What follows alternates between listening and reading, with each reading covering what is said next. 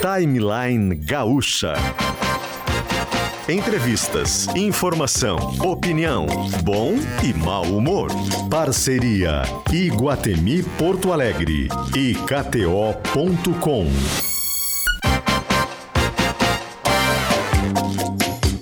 Paulo Rocha e Paulo Germano.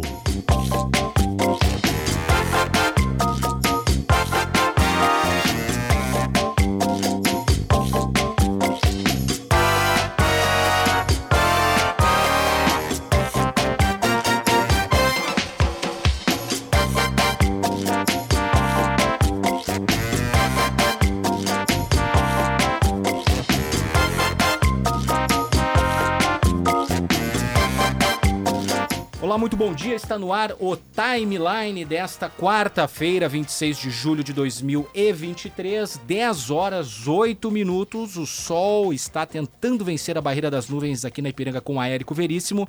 Mas por enquanto predomina o tempo ainda nublado, 19 graus, 18 graus a temperatura em Porto Alegre neste momento. Temperatura na nossa Gaúcha Serra, em Caxias do Sul, 19 graus. Em Santa Maria Gaúcha SM, 18 graus de temperatura. Ainda chove para os lados da zona sul do estado, tanto em Pelotas quanto em Rio Grande, 18 graus a temperatura. E na região do Planalto, 19 graus, GZH Passo Fundo. Bom dia, Paulo Germano. Paulo Rocha, bom dia, bom dia aos nossos ouvintes. É, timeline hoje especialíssimo, vamos estar recebendo aqui um dos grandes representantes da, da, da da, da, da, da, teledramaturgia do Rio Grande do Sul no país como um todo. Um dos atores mais identificados aqui com o Rio Grande do Sul já está com a gente aqui no estúdio, Werner Schünemann. E aí, Werner? Como vai? Tudo, Tudo bem? bem? Produto de exportação. Muito orgulho. Obrigado, obrigado. Obrigado pela presença. Obrigado, é... alô a todos aí, bom dia a todos. Você que está ligando o rádio agora, estamos no espaço do Timeline, Potter em férias, Mariana Secom está já em quase oficialmente licença maternidade, Malu é. está a caminho, então por isso estão os Paulos hoje aqui no Timeline. A gente já pode abrir aqui a entrevista com o Werner, porque eu tenho um monte de coisa para perguntar. Werner, vou começar te perguntando o seguinte, eu estava falando sobre o teu impacto nacional como, como, como ator, e por que que tu decidiste continuar morando aqui, né? É muito comum as pessoas se mudarem, irem para o Rio de Janeiro, mas o teu caso, assim como o do Jorge Furtado, Jorge Furtado dá bons motivos para continuar vivendo em Porto Alegre. Quais são os teus? Bom, é, na verdade eu, eu, eu fraquejei primeiro. Eu passei 17 anos morando fora daqui, logo que eu fui para Globo. E há uns anos, isso já tem, sei lá, faz, faz 21 anos que eu fui para Globo. E eu comecei a sentir falta do Rio Grande do Sul, sabe? Falta como uma espécie de carregador de baterias, né? Eu, eu comecei a perder uma, uma certa referência de mim mesmo. E, e é muito difícil morar no Rio de Janeiro, viu? É muito difícil, não tem graça nenhuma. É não, não tem não, graça nenhuma. Não, não. Sinto ah, muito. É, eu, eu, Ele é muito bom para passear, mas é. E, é um, e, e, é onde eu tenho grandes amigos. A, a Globo é uma, uma, empresa extraordinariamente bem armada, pro, profissional, né? Mas assim, o dia a dia ali da vida, do, do cotidiano, é muito com, complicado. Eu tinha filhos entrando na adolescência. Hum.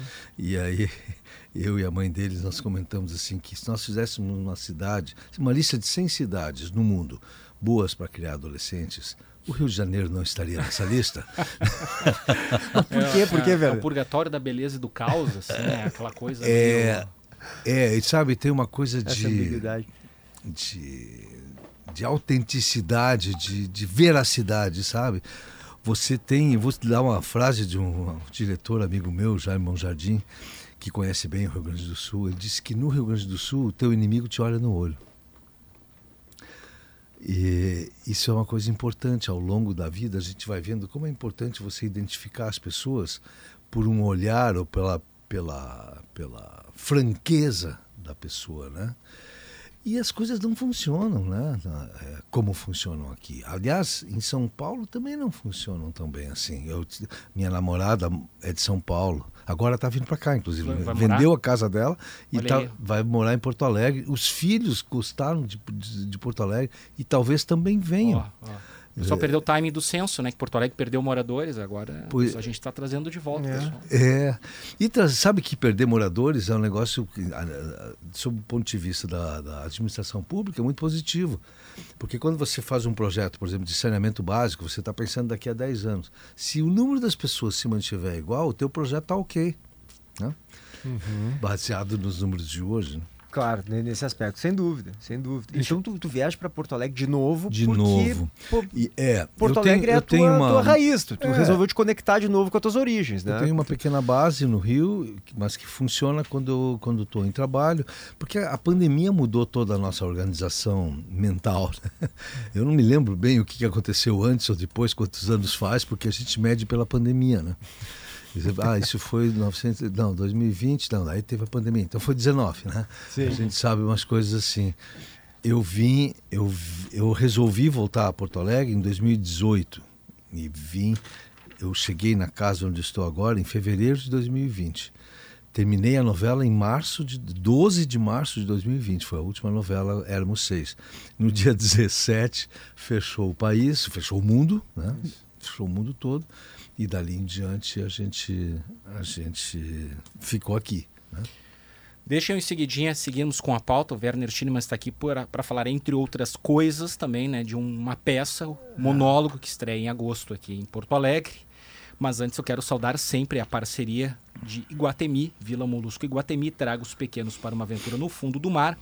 KTO, onde a diversão acontece. A participação do ouvinte pode mandar o seu recado. Também estamos em imagens, com transmissão em GZH, a live do timeline. Você vai lá no YouTube, coloca GZH ao vivo, timeline, aquela coisa toda. Você pode também ver Werner Schinemann em imagens e a participação do nosso ouvinte sempre para Alphaman, sexo é saúde, recupere a confiança e o prazer, responsabilidade técnica, Cris Greco, CRM 34952 WhatsApp o 996995218. Não vamos mudar o direto, porque a gente já arrancou o programa com entrevista, é, eu né? já resolvi já botar o Werner na roda aqui. É isso aí, chegou já no programa. o Werner chegou antes da gente, inclusive, né? Um bastidor. a gente estava descendo as escadas, a gente estava aqui posicionado, né? Chegou antes da gente. Mas vamos falar sobre o, monólogo, então, estreia em agosto isso. agora no Teatro São Pedro. Uma... É o primeiro monólogo meu primeiro monólogo e interessante, né? É a, minha, é a primeira vez que eu estreio em Porto Alegre, porque eu sempre antes quando eu faz, comecei fazendo teatro aqui, a gente estreava em São Leopoldo, que é uma cidade onde eu fiz a minha escola, minha escola secundária, e eu, as tu raízes é, tu é de lá, né? Eu não, sou de Novo Hamburgo. Mas, ah, ah, nasci aqui, Alegre, nasci, lá. Exatamente. E aí eu fui para a escola com 15 anos, uh, internato, né, em São Leopoldo, e lá que se, se deu o início da carreira, o início do meu grupo de teatro. Então, estreia em Porto Alegre é a primeira vez. Depois estreia em Rio de Janeiro algumas vezes, São Paulo e tal. Mas estreia em Porto Alegre a primeira vez, o que já deixa, um, para mim, uma coisa muito solene. E primeiro monólogo, o que também é uma coisa difícil. Eu falo sempre que monólogo é o seguinte: se não der certo, a gente sabe de quem é a culpa. claro. É não, tem, não, tem. não tem conversa. É o primeiro monólogo e é um, um assunto que me mobiliza, né? Primeiro, pelo fato de ser a relação de um pai, de pai e filho. No caso, eu faço o papel do filho. É uma peça toda centrada na paternidade, né, Werner? Mais ou menos. Ela também é centrada nessa na, na figura do que é o masculino ah, e qual é o lugar do masculino hoje em dia. Porque a gente precisa desesperadamente, na minha opinião, igualar gêneros feminino, masculino e outros gêneros, eles têm que ser iguais, né? não só perante a lei, tem que ser iguais no, no dia a dia, dentro de casa e tal mas nós temos algumas diferenças que são imexíveis. E por que que tu não havia feito um monólogo ainda? Não surgia, não tinha, não havia surgido uma história que te cativasse ou o momento é diferente? É, eu acho que é uma questão de oportunidade. Eu há muitos anos eu venho procurando monólogos e não achei, não achava um que me mobilizasse. Aí eu vi um monólogo da Fernanda Carvalho Leite aqui, eu vi durante a pandemia a Velha Demais, Velha Demais. E o Bob Bali estava dirigindo e também escreveu o texto de, de Velha Demais. Encontrei ele no teatro e aí disse: Bob, vamos fazer uma coisa. Você me dá uma estrutura para fazer um monólogo? Anota umas coisas e tal. E pensa no monólogo. E aquilo levou uns meses. eu cobrando dele. Quando ele me entregou, disse, cara, posso trabalhar aqui em cima? Pode. Aí eu escrevi o monólogo em cima do monólogo que ele tinha escrito, né? Que era mais. Ah, tu, é, tu, tu, escreveu junto com junto, o Bob? Junto, eu sou ah, autor. Né? perfeito. É. Por isso que eu não errei no início quando eu disse representantes da dramaturgia, não falei das artes cênicas. Falei, é, viu? Pessoal, é tudo. Tava certíssimo. Não, eu, eu ouvi e achei que estava correto. que legal é, isso, velho. É muito legal. Uhum. E, então, e provavelmente nós estamos. Você sabe que o ano passado, ah, no final de 2022, eu lancei um romance, né? O, o Alice deve estar viva. A minha editora é a Almedina. E agora a Almedina, essa semana, ligou para mim, para o Bob, e disse assim: queremos publicar o texto do monólogo, vamos transformar em livro e tal. Nós estamos justamente agora, se não bastasse toda a confusão da, da, da estreia, ainda estamos revisando o livro para, quem sabe, até lançar junto com a estreia. Se, vai, se, se, der tempo. Que né? estratégia né? diferente. Então, livro é, e a peça ao mesmo tempo. Livro Isso, e peça ao mesmo tempo. E, e para a gente situar o ouvinte, a estreia é dia 11 de agosto, né? 11 de Entre agosto. 11 e 13 de agosto no Teatro São Pedro. 11, 12 e 13. Sendo Perfeito. que 13 é dia dos pais. Ótimo. Ah, que é o assunto da nossa peça.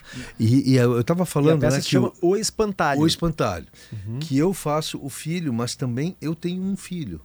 E, e a gente percebe no final da peça como é difícil mudar de geração para geração. Como é complicado, como os resquícios daquilo que a gente negaria na geração anterior permanecem em nós. É muito legal. O, o que, que entra de, de, Eu queria. O que, que hum. entra de. Você que ajudou a redigir também essa história.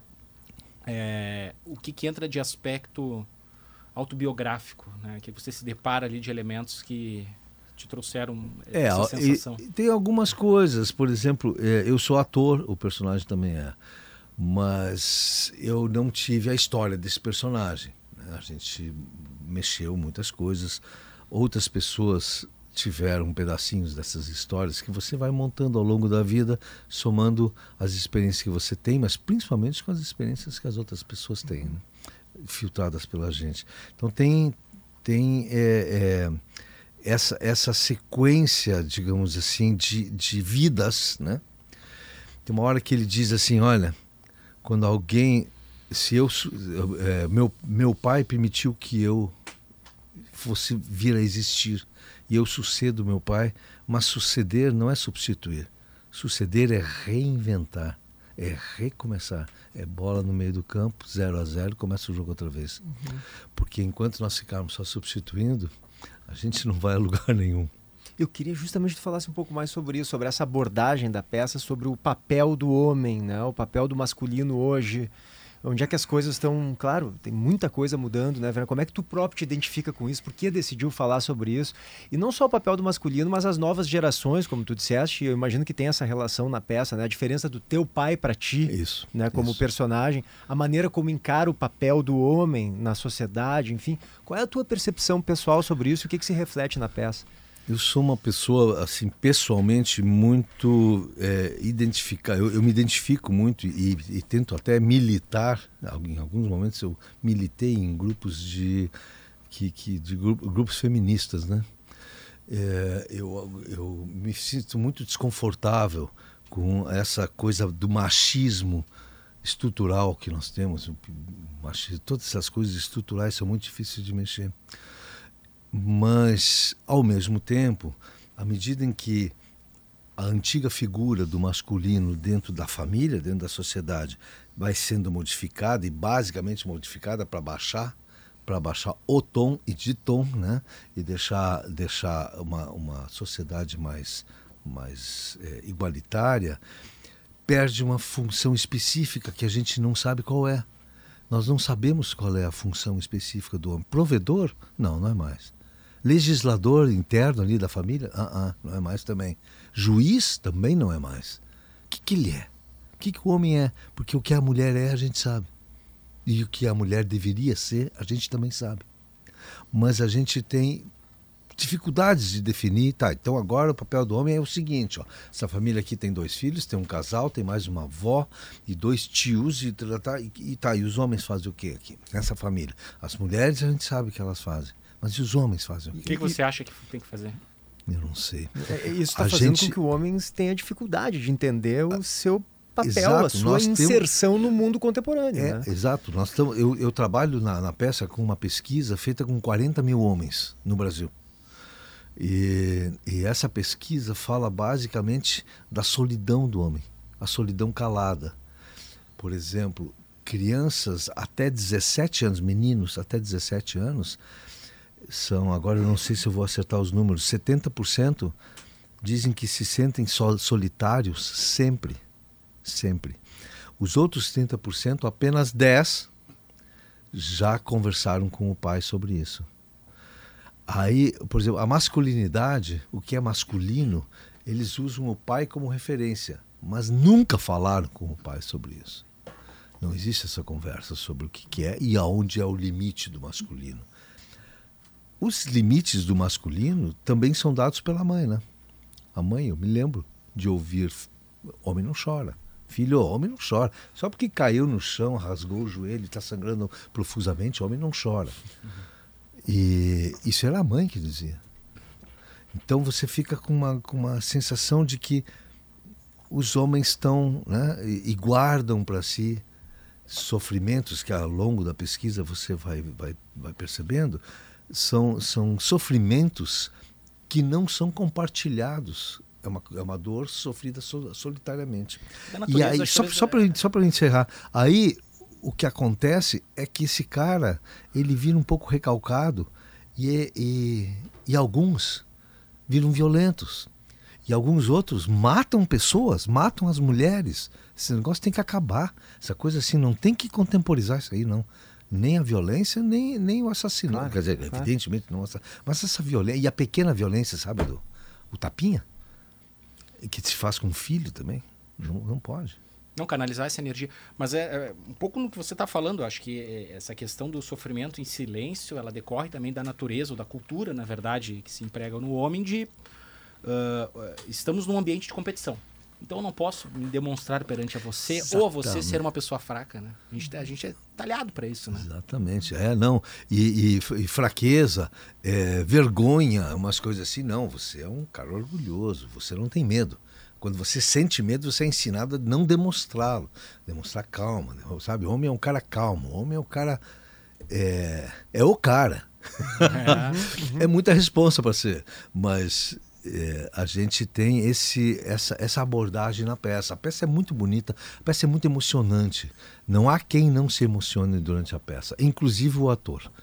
Eu imagino, eu imagino. E é um, um monólogo de uma hora e meia, né, Fernando? Tu estava dizendo antes da gente abrir Uma aqui. hora a e quinze, entrevista. uma hora e Uma hora e quinze, quinze. é. São 30 páginas de texto. Eu tenho, essa é uma dúvida que eu tenho em relação à rotina de vocês. É relativamente fácil decorar tudo? Às vezes esquece. Se esquece, faz o quê? Em cima do palco sozinho. Não tem nem alguém para te jogar uma boia para tu não te afogar. Como é que é? É, a gente.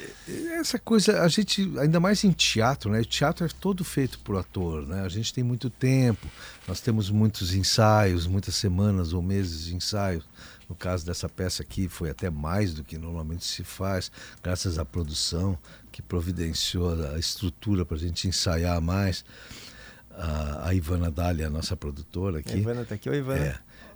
Mas sabe que é, eu sempre digo quando eu dou eu dou aulas ou, ou palestras em universidade, o importante é estudar o texto. Quando você sabe do que se trata, para que ele existe, para onde ele vem, para onde ele vai. Eu estou falando uns diálogos, digamos, de novela, Perfeito. né?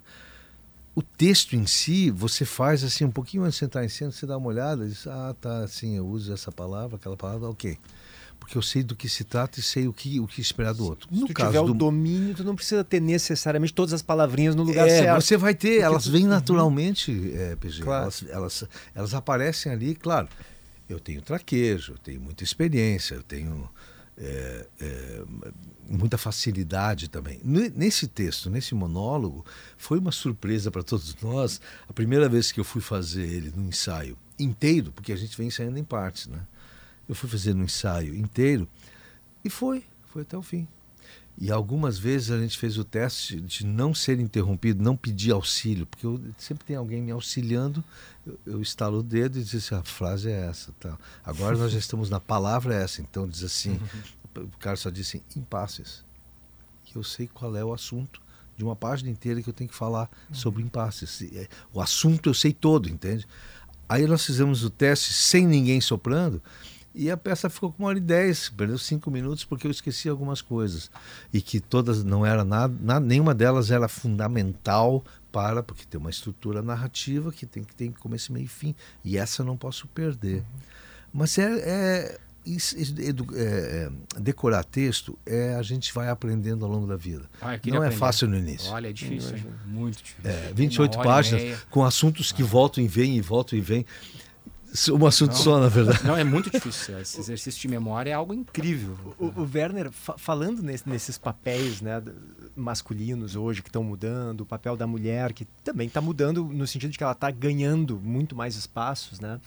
Uh, eu, eu li uma entrevista tua de 2010. E eu não quero te sacanear aqui, porque se pegar coisa que eu disse em 2010, cara, a grande maioria mudou. E eu acho que talvez tu pense diferente hoje, ou não, enfim, mas eu achei interessante eh, isso aqui, eu queria que tu comentasse.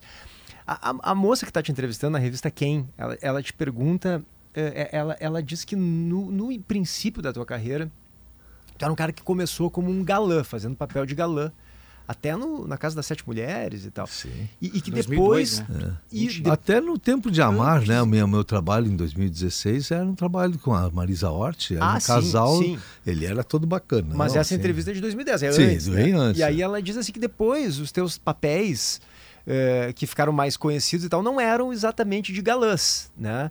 E aí ela te pergunta assim, se fazer um vilão é mais interessante, e aí a tua resposta é a seguinte: quem gosta de fazer vilão é mulher eu tô gostando de fazer esse, que era um vilão que tu estava fazendo na época ali. Mas homem gosta de fazer galã. Nós gostamos de ver a atriz fingindo que está apaixonada. Homens são vaidosos que, que tu acha disso? É. Eu achei interessante demais essa frase. É bem interessante. Eu, eu gostaria de entrevistar esse cara.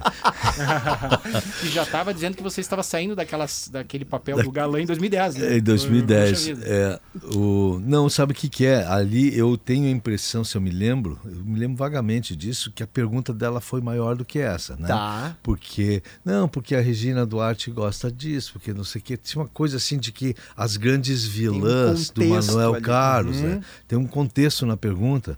E aí eu disse, não, mulheres gostam de fazer vilãs, né? A coisa do homem gostar de, da, da atriz fingindo, talvez seja um pouco jocoso. É, Mas e... sabe, desculpa, só um parênteses, eu não achei a tua, a tua declaração grosseira, muito pelo contrário, eu achei humilde no sentido em que coloca o homem como, quase como um idiota, né? O homem é, gosta de ser bajulado, a mulher exato, fingindo que está é sendo... Eu não achei grosseira, eu não achei que tu está diminuindo as mulheres, pelo contrário, achei que tu está diminuindo os homens. É, eu acho também. É. Eu, eu achei boa essa frase. Também achei. E eu queria saber o que tu pensa sobre diminuindo, isso. Diminuindo os homens, porque porque tem um pouco disso, tem, ali um pouco não, tem muita superficialidade nesse, nesse, nesse tom masculino que os homens adotam. É muita superficialidade, inclusive na necessidade constante de reafirmar a masculinidade, né? Uma coisa que tem que ser reafirmada o tempo todo é não é grandes coisas, né? É uma coisa meio frágil, né? Tem que ser reafirmado o tempo todo que eu isso, eu aquilo, sou homem, sou, quem é homem não faz. Pô, é... Muitas questões que passam por tamanho de coisas, assim, né? É... O tamanho do carro, né? É, outros Tudo, tamanhos, né? Isso, outros tamanhos. Mas é, olha a importância que o homem dá para isso, né? É. Então, é, um, é uma fragilidade, uma, uma, ou, ou é superficial ou é frágil, ou as duas coisas juntas. Então, esse rapaz galã que gosta das das mulheres fingindo que estão apaixonadas por ele, esse é o homem, né? É o homem. Nós, nós, estamos, nós, temos, nós temos que reconhecer essas fraquezas. Perfeito. Nós temos que olhar para dentro com franqueza e dizer assim, cara, isso aqui que eu. É difícil dizer assim que durante a minha vida toda, toda fui alguém que na verdade não devo ser, ou que eu agora devo desprezar. Isso é muito difícil. E é difícil para a geração seguinte dizer assim: não, meu pai foi a vida inteira alguém que eu desprezo. É difícil de novo de fazer isso. Então a gente vai permanecendo assim, sabe? Fica, fica um repetindo o outro. Gerações, como na peça tem uma hora que eu até, até uso uma expressão que o, o Ike Gomes, que é o diretor musical da nossa peça, né? ele faz, fazia no Tangos e Tragédias, que dizia assim, gerações e gerações e gerações e gerações de pessoas fazendo as mesmas coisas. E não e você olha para a mulher, a mulher de duas gerações atrás é completamente diferente da mulher de hoje. A mulher é uma vitoriosa. A mulher é alguém com um projeto que está se cumprindo. E nós não. É evolução, não temos nada. né? Evolução. Não temos nada, cara. Não, e até esse ponto que tu tocaste nessa entrevista antiga, que é dizendo que Claro, a, a, mulher gostar de fazer vilã é interessante também, porque ela tá saindo justamente daquele lugar de, de, de, de princesinha, da pessoa É, que precisa ser é bajulada. então, poderosa. não, ela quer ter novos desafios, novas maneiras de ser encarada pela, pelo público, né? É isso. E eu Você acho fez que uma leitura muito legal de- dessa, dessa resposta. Eu achei muito generosa. resposta aqui. Você Não, ser um agente ativo, né? Acho que é isso que o pessoal se propõe quando diz que gosta do papel do vilão, né, em geral, né? Acho que é um Uhum. agente ativo e não reativo, não uma pessoa vítima, mas uma pessoa que acaba provocando coisas. Exato. Talvez e, e até provocando mais, se você pegar ao longo de uma novela, o vilão é mais ativo ao longo da novela do que o galã que vai ser ativo só no último ato, né? E Nos últimos 25% da novela, ali que ele começa a reagir e botar o mundo em ordem. Mas até ali ele é vítima, vítima, vítima, vítima. E o vilão vence, vence, vence. É uma coisa interessante como. como, como como é que eu vou dizer assim? Como. é, é, é, Putz, as palavras. Eu tive Covid eu tenho esse problema. Ah, pois é, diz que Covid, ah, algumas Sim. pessoas ficam com esse problema de lembrar de algumas palavras. Foge né? na É, hora aqui. é. Eu estou com uma frase Eu tenho completa isso na minha normalmente cabeça. sem ter tido Covid. Sim. Mas piorou, a minha piorou. Até foi, foi foi psicológico, no caso. É, para abrir um parênteses, assim, o- o- o- esses dias conversando com o médico, ele disse: Olha, na Europa estão começando a estudar, preparando estudos para quais são as sequelas que serão permanentes em 10, 15 anos depois de você ter contraído a doença. E eu estou com medo disso. Mas, de qualquer maneira, a gente está nesse processo de, de, de, de que o, o vilão ele arrasa com tudo né? E depois isso tudo é reconstruído pelos, pelos heróis. Essa novela das nove que está no ar, a impressão que você tem é que todo mundo ali tem uma pequena vilania. Né? De, de- todo mundo é interesseiro, cada um tem um interesse, cada um se move por isso, por outro, blá, blá, blá, interesses materiais sempre, a maior parte. Né? E de, até o, com exceção do Cauã, até a da protagonista feminina e todo mundo. Ah, não, aqui tem diamante, não, então não sei o que. É um negócio. Mas é um pouco a natureza humana de verdade. Essas né? são as boas novelas também, né? São as É, boas é, novelas, vale tudo. Colocam alguém como, como pessoa perfeita, Ninguém né? é. Como- é, ninguém é, Ninguém exato, é, exato. é, é, seria mais um folhetim tradicional que tem os perfeitos. Isso, né? exato, Deixa eu exato. fazer um destaque aqui só rapidamente de Stock Center, preço baixo com toque a mais e mês das construtoras Conag, as melhores oportunidades do mercado de alto padrão. Patrocinando também o espaço do ouvinte aqui no timeline, mensagens que chegam aqui pelo nosso YouTube. Eu estou acompanhando também a nossa live. Estamos ouvindo Werner Schinemann, você que está ligando o rádio agora aqui no espaço do timeline. Erenice Gonçalves destacando aqui, a proposta do espetáculo é linda, um tema urgente e necessário. Parabéns a toda a equipe, Werner, Bob, Ivana. É uma mensagem que chegou aqui para nós, né? Além de outros recados, agradecendo sempre a participação da nossa audiência. Obrigado. Tema muito importante, né? Eu queria perguntar pro Werner sobre os filhos dele. O Werner tem dois filhos, né? Dois filhos, um casal. A Dagui A Dag e e o Arthur. o Arthur. Que idade eles têm agora? A Dag tem. Epa, a Dag Mais ou menos. 28 Por alto. e ele tem 27. Tá. né? E, a minha dúvida é Ah, a é coisa da. Quantos anos depois da 95, pandemia? 94, assim. É, 95, 96. E como a tua peça fala muito sobre gerações e sobre, repetindo, né, o papel hoje do homem e da mulher, enfim, tu aprende bastante com, com a Dag? Muito, Ela te muito. ensina? Com a Dag, com o Arthur. Tem um- ontem à noite eu ainda estava comentando com a Luciana, que é a minha namorada. Disse assim, cara, na verdade, quando os filhos nascem, eles começam a te ensinar a ser pai. Desde o nascimento eles te ensinam, acontecem coisas, você diz, ai, ai, ai, como é que eu saio dessa agora? Que, como é que eu... E se você souber parar de pensar em si mesmo, como você tem que resolver, e olhar com atenção e ouvir com atenção, eles estão te dizendo como fazer. Eles mostram o que fazer. E eu fui aprendendo com os filhos. Isso não me faz um cara sensacional, isso apenas foi a minha maneira de me relacionar com os filhos. Mas é uma maneira interessante, eu acho, para gente, a gente ouvir um pouco mais os filhos. Nós, nós não temos tanto assim para dizer. E, e eles têm o que ensinar, sabe? E, e depois eles vão crescendo. E quando eles ficam adultos e começam a ter as suas próprias ideias, aí sim que eles têm que aprender. Uhum. Entende? As crianças pequenas nos ensinam, os grandes não. Estou provocando, pessoal. Falando tá? sobre aprendizagem. Vai que o Arthur tá ouvindo aí, ó, Arthur, é isso aí. Toda razão. Eu, eu, eu vi uma entrevista sua, você, você é graduado em História, né? Isso. E, pela URGS. Fui professor. Né? E foi professor né, de escola. É, você, dos personagens históricos, né? O Werner interpretou o João Bento Gonçalves, aquela coisa que todo mundo já sabe, né? Você gostaria de interpretar o José Bonifácio, patriarca da independência, por quê? Cara, porque o José Bonifácio, ele é, primeiro, ele é uma, uma figura do iluminismo, é. que é um, é um, movimento basicamente francês, mas europeu. Também os, os, os, fundadores dos Estados Unidos, eles chamam de patriarcas fundadores, né? eles são todos vinculados ao iluminismo. Benjamin Franklin, que se correspondia com, com o José Bonifácio, e, e David Hamilton, Hamilton e todos aqueles aquelas figuras lá dos americanas. E no lado francês havia muita muita muita muita proximidade do Zé Bonifácio com as figuras francesas com o Marquês de Pombal, que é o iluminista português que fez aquela transformação depois do terremoto de, de Lisboa, transformou Lisboa nessa, é, e com as suas largas avenidas ali no centro, é, na Lisboa que a gente conhece hoje, e também foi o autor da, li, da liberação, depois que houve a separação em Portugal e Espanha, da liberação do massacre de indígena aqui no Rio Grande do Sul, uhum, uhum. dos povos guaranis. Quer dizer, essas pessoas têm, têm é, contradições. Ao, que é um cara que, que trabalha dessa forma na, na, administração pública também trabalha daquela outra forma cruel e, tem um filme chamado The Mission, a missão com o Robert De Niro e o acho que é Dan Day-Lewis, não, é o Dan Day-Lewis, não é o é o bom, agora esqueci o nome, mas aquele bonitão.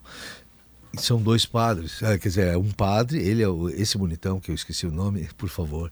Vou, vou pegar é, é, o, é o, o é um padre e o Robert De Niro é um traficante de escravos índios. Ele vive de de capturar guaranis para escravo, para escravidão e para enviar para a Europa como escravos também. O elenco é um filme de 86, tem Robert De Niro, Jeremy Irons Jeremy e Liam Neeson. Isso. Então, Jeremy Irons e ele, e aí ele acaba se, se é, convertendo, digamos assim, ele, ele percebe o mal absurdo que ele faz matando e escravizando guaranis, né, índios guaranis, e ele muda de lado. Ele vira vira padre também, Robert De Niro. Ali tem uma das cenas de, da, da, de, de, demonstração de uma expiação de pecados. Eles estão subindo, eles filmaram aqui nas cataratas de Foz do Iguaçu e tinha que subir as cataratas. Então ele pega toda a carga que o grupo dele tem, bota num grande saco, bota no, nos ombros e sobe a a, a cachoeira, a, a, né, a queda d'água lá, ele sobe ela toda, cai, volta, cai, volta. É muito bonito assim, sabe? Essa coisa. Eu gosto muito de que eu chamo de filme de padre. Eu gosto muito de filme de padre, porque trabalha com essas coisas de culpa, né? E dos segredos. E eu acho muito, muito, é muito definidor do humano, né? Esse homem se punindo por tudo que ele já fez, por tudo claro. que ele já foi. E eu quero voltar então ao pai, lá do meu do meu monólogo, que também a gente tem essa espécie de busca de expiação, né? Puxa vida, eu erro, assim, assim, assim, errei, assim, assim, assado. E a gente gostaria que isso pudesse ser não corrigido, mas que pudesse ficar num lugar em que eu já paguei por isso, sabe? É. E não consegue, né? Parece não consegue um... botar lá. E a gente vai levando essa, essa culpa, entre aspas, mas vai essa responsabilidade, a gente vai carregando ao longo da uhum, vida. Uhum. Por isso que é legal, meu, meu personagem na peça, ele é o filho. Ele é o filho que veio é, enterrar as cinzas do pai, no sítio do pai. E ali começa o diálogo, que é um monólogo, mas ele conversa com o pai e basicamente acusa o pai.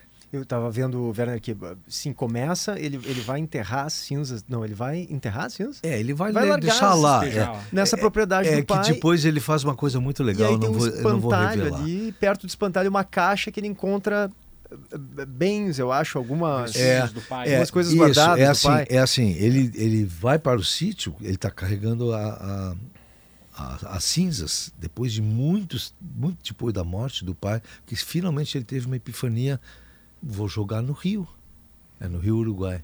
Eu vou jogar no rio, porque aí a água leva e o pai não vai voltar. E eu não vou ter para onde ir para venerar a morte dele. Ele não, não vai mais existir um aqui para os dois. E isso que o filho tenta fazer. Quando ele chega lá, a empresa de mudança que ele foi pagar deixou objetos pessoais dentro de caixas que ele disse assim, ó, oh, isso aí quem tem que decidir o que vai fora é você. Aí ele, ele acrescenta, inclusive o que eu faço com meu pai, se eu jogo fora ou não. Uhum. E aí começa a peça. Legal. Essa Parece é... uma boa pedida para levar o pai, né? Quem puder, né? Ou o filho. o filho, dia 13 é dia dos legal, pais. Então, é, é, é, Não, é então vamos, dar, que... vamos dar o um serviço de novo aqui, Werner. Dia 11, 12, 13 de agosto no Teatro São Pedro. No Teatro São Pedro, às 20 horas, e no, e no domingo é às 18. E, e, e, já tem ingresso à venda. ingressos à venda no, site, site do, do, Teatro São Pedro. Eu quero falar também da trilha do Ike Gomes, que está fazendo uma trilha maravilhosa, muito legal especialmente composta para a peça, e a direção de arte da Tânia Oliveira, que também está fazendo figurino e cenário, quer dizer, direção de arte, né? engloba tudo, e, e também é um belíssimo trabalho. Eu estou muito bem eu estou muito bem cercado, Ivana, sabe? Todo mundo. Um timaço. Aqui, um timaço mesmo, uhum. timaço. Né? O Bob, a Marguinha vai fazer a luz. Então, eu estou assim com a, as pessoas aqui no Rio Grande do Sul que são o, o, as pessoas mais experientes, mais não é a, a, melhor, não, mas é do time AAA, sabe? Uhum. Esse é o time. É muito legal isso. 10 horas e 43 minutos. Werner Schinemann, obrigado pela presença no timeline. Obrigado. Tá? Então, vamos... Já 10 horas e 43? Eu achei Pô, que tinha mais meia hora para falar. Ficou meia hora falando Não, aqui. Foi mais, é, foi mais deu, até. É. E, Werner, e, tem muito mais, né? E quem quiser ouvir ainda mais o Werner, tem uma hora e meia de monólogo. Prazer te dias receber. 11, 12 e 13 de agosto. Prazer São Pedro. Aqui. Não, a repercussão tá boa aqui. Isso que a gente lê alguns comentários da nossa audiência pelo 996995218. Vila Molusco e Guatemi traga os pequenos para uma aventura mágica no fundo do mar até 6 de setembro, Praça Érico Veríssimo. Quer colocar uma pitada a mais de emoção no jogo que vem por aí? Te registra na kto.com e te diverte. 10h44 agora, fazemos um rápido intervalo e a gente já volta com mais Timeline. 10 horas e 48 minutos, 10 e 48. Eu fiquei devendo um serviço rápido aqui da peça, o espantalho do Werner Schinemann, porque os ingressos estão no site do Teatro São Pedro e o Clube do Assinante dá 50% de desconto para quem for assinante do clube e mais 50% para um acompanhante. Também é desconto de 50% para estudantes e idosos. Enfim, vários incentivos. Acesse, acesse o site teatrosampedro.rs.gov.br, o teatro com TH. E o Instagram é o Espantalho no Teatro, né? O, arroba o Espantalho no Teatro. 10 e 49 tem novidade na programação da Gaúcha para sermos cada vez mais a voz que informa e debate os temas que impactam no dia a dia do Estado a Rádio Gaúcha estreia no próximo domingo o Campo e Lavoura, programa dedicado ao agronegócio, um setor tão importante na nossa economia. Todo domingo, das 6 às 7 horas da manhã, a apresentadora Gisele Leblen te mantém bem informado sobre os principais assuntos do agronegócio. Campo e Lavoura também estará disponível no Spotify e em outras plataformas de áudio de programa para acompanhar. Esse programa aqui é um sucesso graças à participação dos nossos ouvintes é, e os nossos anunciantes. Cadeirode Imobiliário para Inquietos, Cal RS, quer qualidade na hora de construir ou reformar, com espaços planejados, práticos do jeito que você precisa, contrate uma arquiteta ou um arquiteto que o seu desejo vira realidade, uma campanha Cal RS. Vamos mudar o jazz. Cal RS patrocinando o nosso jazz do timeline. Uma bem jazz agora. O que, que, é isso aí, o Paulo Germano? Olha, isso é. Uma cúmbia. Sobe, um... sobe um pouquinho aqui o retorno. Deixa eu ver, Augusto meio oriental. Assim. Meio mambo, meio oriental. Meio Marrocos, assim, enfim. se alguém souber o que é esse Desastrosa essa nossa, não...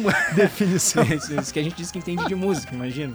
Então, é. 50 Bruno Flores, bem-vindo ao Timeline. E aí, Bruno? Tudo bem, Paulo PG, bom dia. Um jogo muito importante que o Grêmio tem hoje não contra tem o Flamengo. Ingresso, né? né? Só camarote, parece. São 50 mil torcedores esperados. É um dos maiores públicos do, do Grêmio no ano, sem dúvida nenhuma. E uma partida em que o Grêmio tem confiança que terá Luiz Soares. Né? Ontem a informação que se tem é que ele trabalhou normalmente com os demais jogadores. Ele em algum momento chegou a mencionar para a comissão técnica, para a direção, algum desconforto depois do treino. Mas o Grêmio tem uma confiança de que, salvo algo muito diferente, como aconteceu lá naquele jogo na Bahia, que ele sentiu no aquecimento, ele vai para o jogo. E aí essa é a principal informação no noticiário do Grêmio. É, por todos os fatos que vem acontecendo nos últimos dias, né? O Grêmio hoje está, inclusive, mais otimista que o Soares que ele possa permanecer aqui até dezembro, porque o Inter Miami ainda não fez nenhuma movimentação oficial de proposta para tirar o jogador daqui. Uhum. Com Bruno, os... Desculpe, só um parênteses. Caso o Soares não jogue hoje contra o Flamengo pela semifinal da Copa do Brasil, uh, seria por eventuais dores e não necessariamente por aquilo que o Renato chegou a comentar, né? Que ele só joga se estiver com a cabeça no jogo. Seria mais por, por, por dores. É, exatamente, isso. exatamente. Porque assim, uh, no jogo contra o Atlético, que o Soares ficou fora, ele nem concentrou com os demais jogadores. O Grêmio não divulgou lista de relacionados, o Grêmio está tentando blindar essa informação, mas o que a gente sabe é que o Soares ele tende a jogar. Inclusive, certo. ele treinou com todo mundo ontem. Então, assim o time, eh, se não tiver o Soares, vai ter o André Henrique, mas o time foi treinado com Gabriel Grando, Bruno Alves, Bruno Vini e Kahneman, três zagueiros, João Pedro, Vila Sante, Carbajo, Reinaldo como ala esquerdo,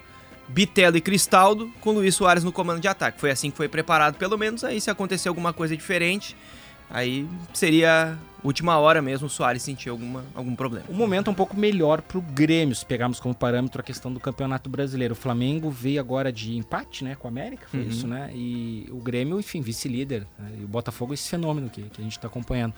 É, é, mas é, uma outra, é um outro jogo agora, o mata-mata.